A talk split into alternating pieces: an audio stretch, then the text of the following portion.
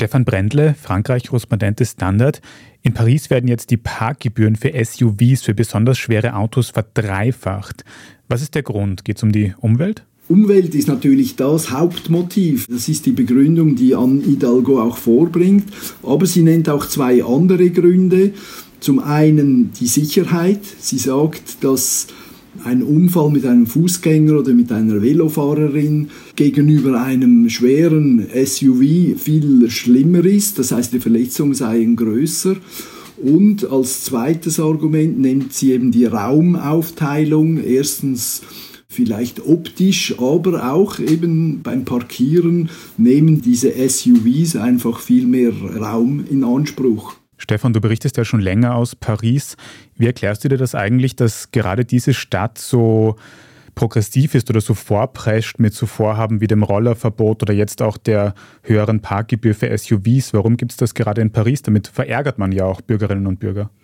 Ja, wobei die Anne Hidalgo sagt, dass sie die Mehrheit hinter sich habe.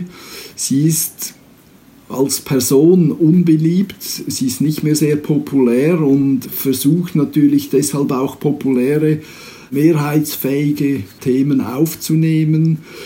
Diese Verkehrsberuhigungspolitik in Paris hat eigentlich schon fast Tradition. Sie ist wahrscheinlich über 20 Jahre alt, da auch der Vorgänger von Anne Hidalgo schon eine sehr autofeindliche Politik betrieben hat und das war nach Darstellung sogar autofreundlicher Kreise einfach nötig, weil Paris war schlicht und einfach verstopft. Jeden Tag kommen von den Vororten, aus den Vorstädten mehrere Millionen Autos in die Stadt und das geht langfristig einfach nicht. Und insofern verkörpert die Anne Hidalgo heute schon auch einen Konsens, auch wenn sie selbst, wie gesagt, nicht mehr sehr populär ist. Sie hat auch politische Fehler gemacht.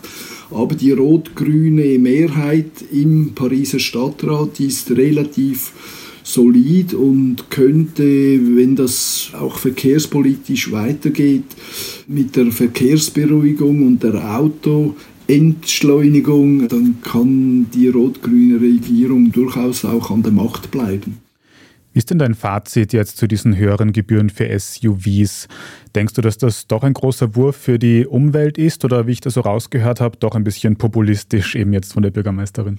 Es hat einen populistischen Aspekt, aber ich glaube im Großen und Ganzen ist die Debatte halt schon so über Paris hinausgehend, dass vielleicht ein Entscheid einer einzelnen Stadt einen Impuls für andere Städte und sei das bis nach Wien geben könnte. Es gibt Städte wie Berlin, Oslo, auch London, die führen eine ähnliche Debatte, sind zum Teil noch nicht zu Tag geschritten, haben auch andere Methoden gefunden, wie zum Beispiel in London die Zutrittsberechtigung für Autos in die Innenstadt.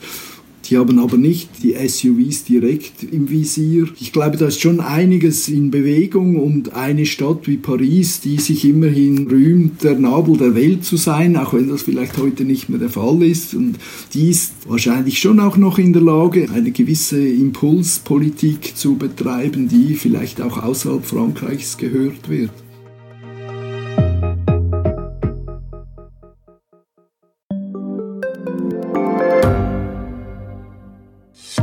Hat Österreichs Politik ein Korruptionsproblem? Wie wird der Ukraine-Krieg enden? Und warum wird alles immer teurer? Ich bin Tobias Holub. Und ich bin Margit Ehrenhöfer. Wir stellen die brennenden Fragen unserer Zeit. Und die Standardredaktion liefert Antworten. In Thema des Tages, Montag bis Freitag um 17 Uhr, überall, wo es Podcasts gibt.